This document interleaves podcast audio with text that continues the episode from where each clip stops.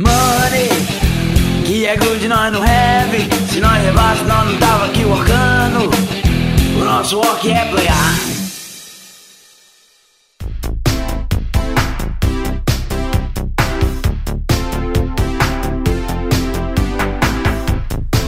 Fala pessoal, beleza? Renato Simões aqui hoje num podcast diferente. Hoje eu vou fazer o podcast basicamente com vocês. O pessoal lá do grupo do Telegram, do nosso Work é Playar, pra quem não sabe, nosso Work é Playar tem um grupo no Telegram onde a gente conversa, debate sobre os temas e eu jogo lá algum material que eu acho importante sobre o desenvolvimento, o mercado dos jogos de tabuleiro, para quem quer fazer jogos, para quem quer fazer sua própria editora e por aí vai. E nesse grupo eu pedi para que esse pessoal mandasse perguntas que eles quisessem saber sobre o mercado mercado de jogos de tabuleiro, sobre o processo, sobre a indústria de forma geral. E eles mandaram várias perguntas aí pra gente, para que eu possa responder. Eu vou colocar aí um por um dos áudios que eles mandaram lá no grupo do Telegram e logo depois, na sequência, vou respondendo, beleza? Vamos começar com a pergunta do Gustavo Fragazzi. Eu queria saber quais dicas vocês dariam para alguém que quer abrir uma produtora, uma editora de jogos para publicar os próprios jogos. Fala Gustavo, a minha dica é que você se prepare bastante para realizar o seu, o seu projeto de editora. Mas não deixe de agir, não deixe de criar de fato a editora e começar de algum lugar. Por quê? Porque é muito comum, se a gente ficar sempre planejando, a gente sempre achar um defeito aqui, outro ali e não ir é, executar a ideia. Então a minha, a minha dica é que você execute essa ideia assim que você planejar um mínimo aí possível, um mínimo desejável para que você possa criar essa editora. E o que, que eu chamo de mínimo desejável, tá? Só para você entender. Gustavo, hoje no Brasil nós temos muitas editoras, muitas, muitas editoras. E a realidade é que o mercado não está em franco crescimento absoluto como a gente via em alguns anos atrás. Então, hoje é um mercado muito competitivo, tá? O mercado de jogos de tabuleiro no Brasil é muito competitivo e um mercado difícil de atuar. No entanto, eu sou bastante defensor da tese de que sempre há espaço para quem trabalha bem. E trabalhar bem não significa é, simplesmente executar o planejamento. Significa ter um bom planejamento. Um bom planejamento significa saber se diferenciar, saber como aparecer para o seu público, como conversar com ele e como convencê-lo a comprar. Eu defendo muito que as editoras novas elas passem a atuar de forma mais nichada ainda. Nós já estamos falando de um nicho, mas eu defendo que elas passem a atuar de forma mais nichada ainda. Ou seja, em vez de você ser uma editora que publica os próprios jogos e os próprios jogos são de diversos tipos, foque em um tipo. E aí eu vou pegar como exemplo o Vital Lacerda. O Vital Lacerda é um autor português que ele faz jogos majoritariamente de um único tipo. Quando ele sai muito desse tipo, ele perde venda, ele perde. Mas é garantido que o público que ele já conquistou vai comprar os próximos jogos dele. Não o público todo, nunca é o público todo, mas além de ganhar novos novo público, ele sempre também vai ter revenda um, índice de recompra, né? O público que comprou um jogo dele vai comprar o próximo. Esse índice é muito maior do que a média, porque ele criou para si uma identidade. Ele tem uma identidade como autor e a Eagle Griffin aproveita disso para a linha de jogos dele que a editora publica. Para alguém que está começando agora e pretende publicar os próprios jogos, existiria por acaso um estilo ideal de jogo para começar? Seria melhor às vezes começar por um party game que é mais simples, mais abrangente ou não? Tudo bem eu começar fazendo, sei lá, um RPG, um jogo mais pesado, um estilo Eldritch Horror, alguma coisa assim?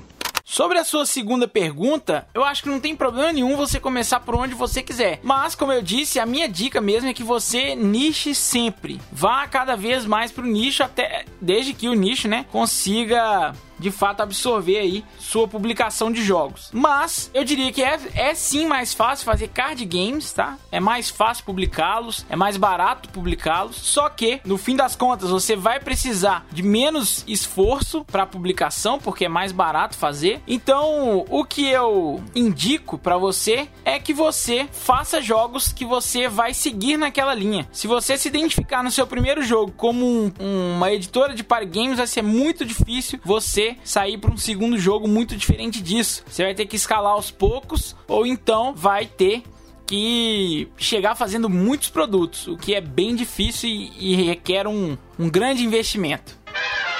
A segunda pergunta é do Daniel Pontes. Ele é professor e ele tem duas perguntas relacionadas à aplicação dos jogos na área da educação.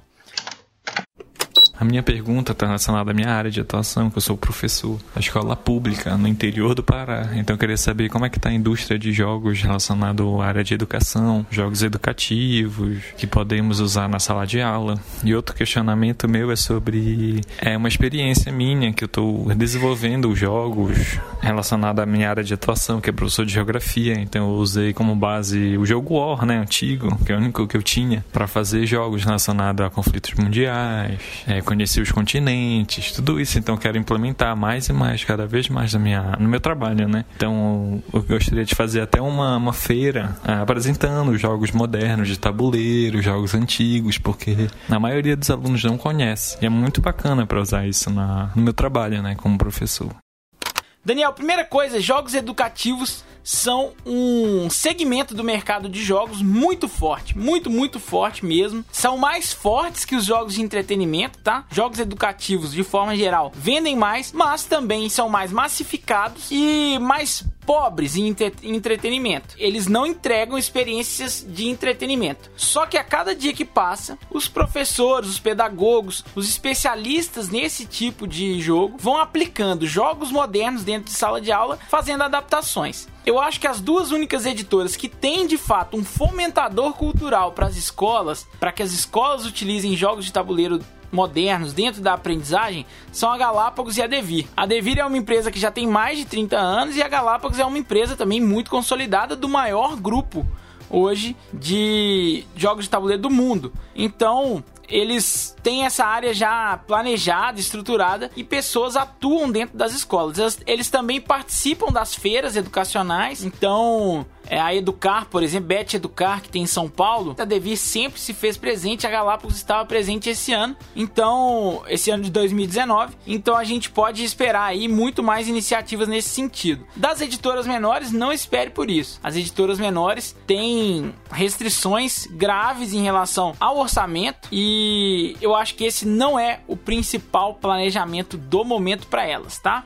Mas, da minha parte, eu diria que você tem toda a liberdade de adaptar na sala de aula como bem entender.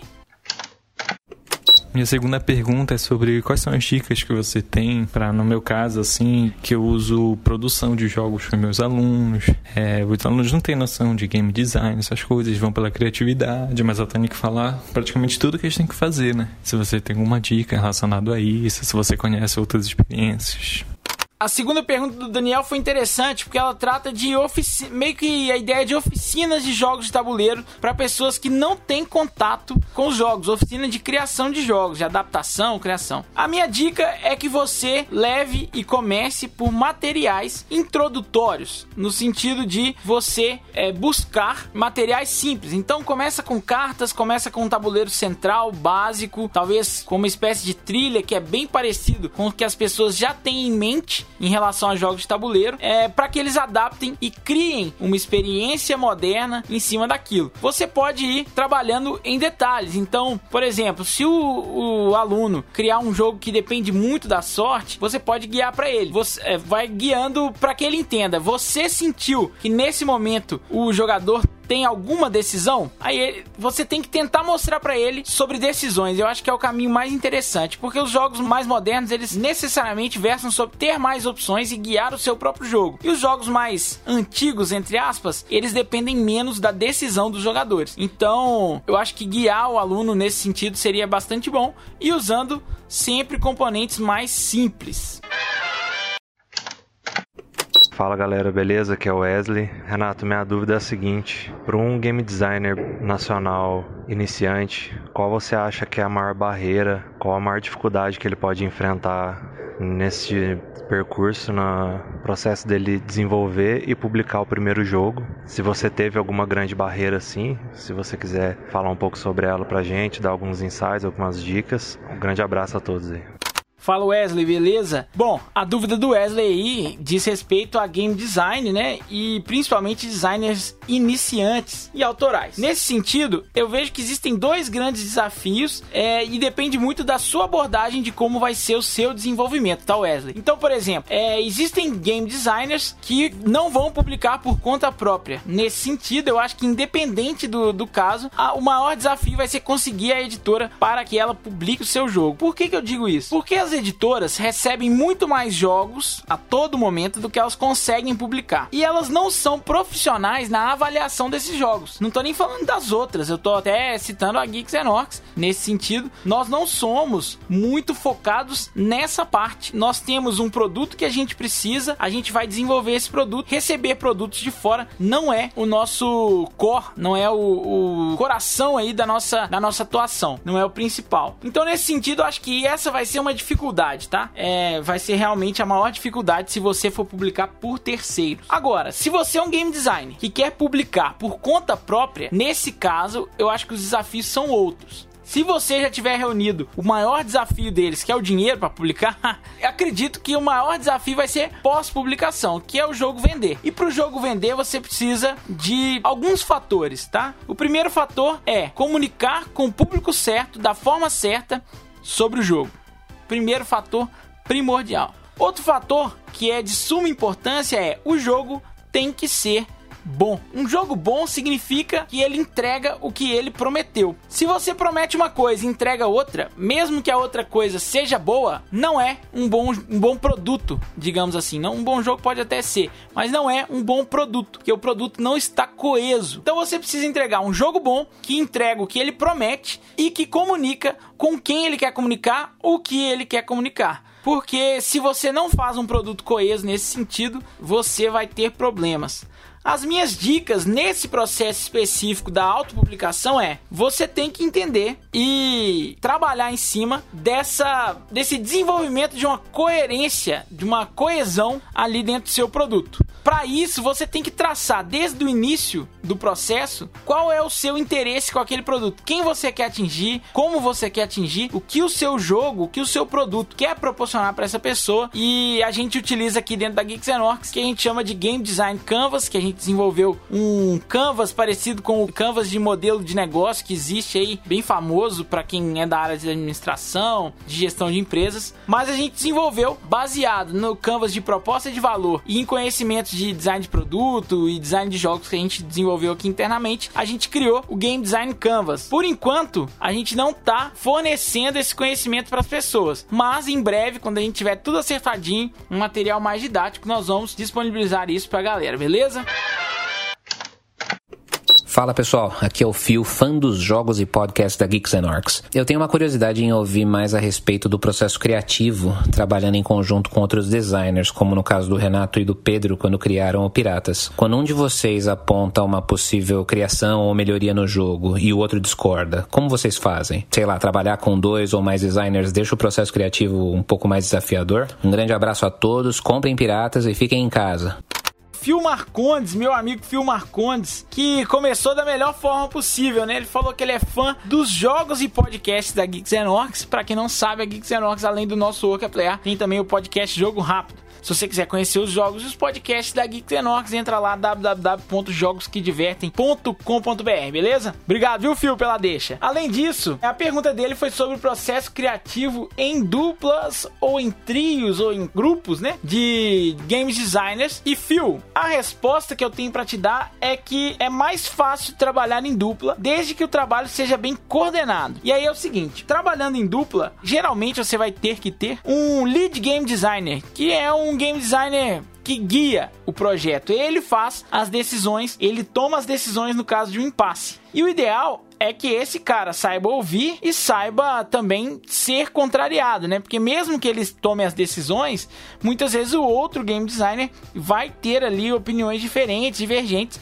Se esse lead game designer souber ouvir, deve ser um trabalho melhor. Mas por que, que é melhor trabalhar em duplo ou em trio do que em um só? Primeiro que é o comprometimento de dois. Quando tem dois comprometidos com o desenvolvimento de um jogo, fica mais fácil de chegar ao fim, mais difícil de abandonar. Segundo que duas cabeças pensando são mais criativas e são melhores do que uma só. Então, nesse sentido, eu acho bem mais fácil. O Piratas foi o jogo mais que mais rápido eu terminei em termos de design, né? Eu e o Pedro terminamos mais rápido e eu terminei mais rápido que todos os outros jogos que eu fiz, que eu trabalhei. O Piratas foi o mais rápido de todos. É, e eu acho que muito disso porque a gente trabalhou em dupla e desde o início foi um bom trabalho, apesar de não ter sido pensado para isso. Nós não pensamos exatamente para isso. Na verdade, era um projeto meu que eu chamei o Pedro para participar. Eu não tinha jogo ainda, eu tinha só uma definição de como eu gostaria que fosse o jogo. E aí nós fomos trabalhando. E em cerca de um mês a gente já tinha até fechado quantas cartas teria um jogo. A gente já tinha fechado em um mês e fica realmente mais fácil, mais legal de trabalhar, inclusive mais fácil de testar também. O Pedro foi um grande parceiro para mim no Piratas e se não fosse ele, o jogo não tinha saído. Fala pessoal, aqui é o Fábio, beleza? A minha dúvida é sobre divulgação. Essa dúvida surgiu porque eu andei reparando que existem alguns jogos feitos por brasileiros, jogos de designer brasileiros, que não tem muita popularidade aqui no país. E recentemente chegaram jogos de fora com uma proposta muito similar, tá? Talvez eu diria entregando um produto até inferior ao que nós já tínhamos aqui, se tratando de experiência de jogo e esses jogos vieram é, arrebentando a boca do balão, com muita popularidade, muito hype, muita procura, muito comentário. E eu queria tentar entender o porquê disso. Será que é complexo de vira-lata? Será que não? Por que, que os jogos que vieram de fora são muito mais badalados do que os jogos feitos aqui? E isso me faz pensar se não é questão de divulgação, investir um pouco mais pesado nessa área aí para tentar equiparar as coisas. Valeu! Fala Fabs, o nosso grande editor Fabs, mandou a pergunta dele e a pergunta dele é a pergunta de um milhão de reais, cerca de 3 dólares, que é o seguinte: os jogos brasileiros, eles são mal aceitos ou mal divulgados? E eu acho que eles sofrem dos dois males, viu, Fábio? Eles, primeiro, são mal aceitos, segundo, são mal divulgados, e num terceiro, é, numa terceira instância, eles são também produtos menos bem acabados. Pode ser assim? Não são produtos tão polidos, tão tratados e tão cuidados como os produtos de fora, quando a gente está falando de produtos best sellers. No caso dos jogos gringos, a gente também tem outros fenômenos, que são, por exemplo, fenômenos de financiamento coletivo, de Kickstarter. São fenômenos mundiais, então eles já chegam fortes no Brasil, se eles chegarem aqui, e passar isso é muito difícil, mesmo com bastante divulgação, com bastante conteúdo sobre aquele sobre o jogo, com bastante alcance sobre o jogo e a experiência que o jogo nacional pode trazer. Então, eu acho que existem vários fatores envolvidos, mas o principal eu com certeza diria que é mesmo a falta e a incapacidade atual das editoras brasileiras de divulgarem os projetos nacionais como sendo projetos e não simplesmente projetos nacionais. Jogos são jogos, não importa se eles são brasileiros, se eles são de fora, e, e jogos bons são jogos bons, não importa também se são brasileiros ou de fora. O, te, o fato de serem brasileiros muitas vezes seria um fato positivo para um público de fora do nicho. Então é uma boa vantagem competitiva que os jogos nacionais têm em relação aos jogos gringos. Por isso, eu acredito que muitas vezes falta mesmo uma identidade. Eu acho que falta identidade de que se é brasileiro nesse caso, a Geeks Enox está tentando uma abordagem um pouco diferente. A gente está colando um adesivo mesmo, uma etiqueta, que é a etiqueta do Feito no Brasil, criado por brasileiros. Porque esse selo vai identificar na prateleira mais facilmente que jogo é brasileiro e qual não é. Porque é muito difícil alguém que não conhece muito do hobby saber que jogo é brasileiro e qual não é. E se é brasileiro, eu acredito, eu vejo como um diferencial. Eu não vejo como um diferencial é, negativo, mas como um diferencial positivo. Eu acho que é um bom argumento de venda e de convencimento. Além disso, falta marketing digital, falta divulgação, falta parceria com bons influencers de fora do nicho. Os influencers do nicho já fazem um ótimo trabalho para dentro do nicho, mas falta extrapolar. Mesmo os influencers de fora do nicho que falam sobre jogos de tabuleiro, eles têm um formato viciado, um formato,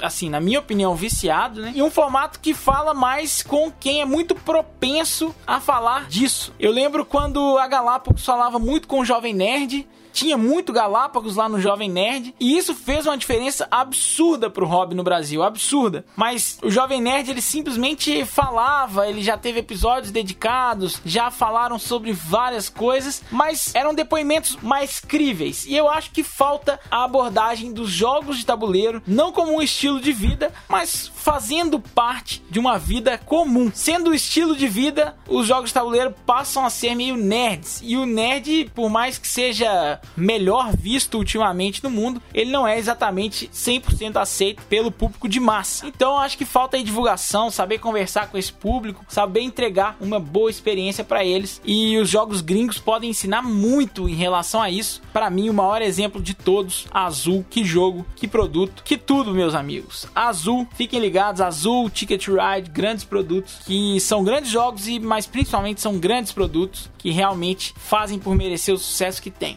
Pessoal, chegamos ao fim desse episódio, um, um episódio curto que foi simplesmente para poder responder algumas dúvidas que o pessoal mandou. Se você não tá no grupo do Telegram do nosso Work Play A e gostaria de fazer uma pergunta, entra lá no grupo do Telegram e faça sua pergunta. Se não quiser fazer sua pergunta pelo grupo do Telegram, manda no tópico da Ludopedia deste podcast. Além disso, você pode entrar em contato por nosso workplayer@geeksenorx.com.br. Talvez seja o e-mail mais difícil de digitar no Brasil, talvez seja, mas é bem simples. Nosso de meu seu, nosso, work de trabalho em inglês é, sem o acento, playar. Playar é play ar, arroba geeksenorx.com.br G-E-E-K-S-N-O-R-C-S.com.br Valeu? Você pode mandar sua pergunta por lá que eu tentarei responder seja por e-mail, seja por uma próxima edição aí do nosso Work é Play colaborativo com vocês. Além disso, eu gostaria de informar que a partir do mês de maio nós tentaremos fazer a transição para um podcast semanal e não mais quinzenal. Vamos ver se os ritmos de gravação nos permitem fazer isso, certo? Vamos fazer um teste nesse mês de maio. Se tudo der certo, ficamos com ele semanal. Se não der certo, ficamos com ele quinzenal. Gostaria de agradecer mais uma vez o Fábio fabuloso Fábio Gol, que é o nosso grande editor e também dessa vez contribuiu com uma pergunta. Gostaria também de convidá-los para conhecerem a Geeks Orcs, nossos jogos e também os nossos podcasts. O outro podcast é o Jogo Rápido, podcast Jogo Rápido. Além disso, temos o canal no YouTube que estamos com vários conteúdos novos, incluindo um game show ao vivo, gravado ao vivo, mas depois disponibilizado em forma de um vídeo mais compacto, certo? Muito obrigado a vocês, valeu demais e um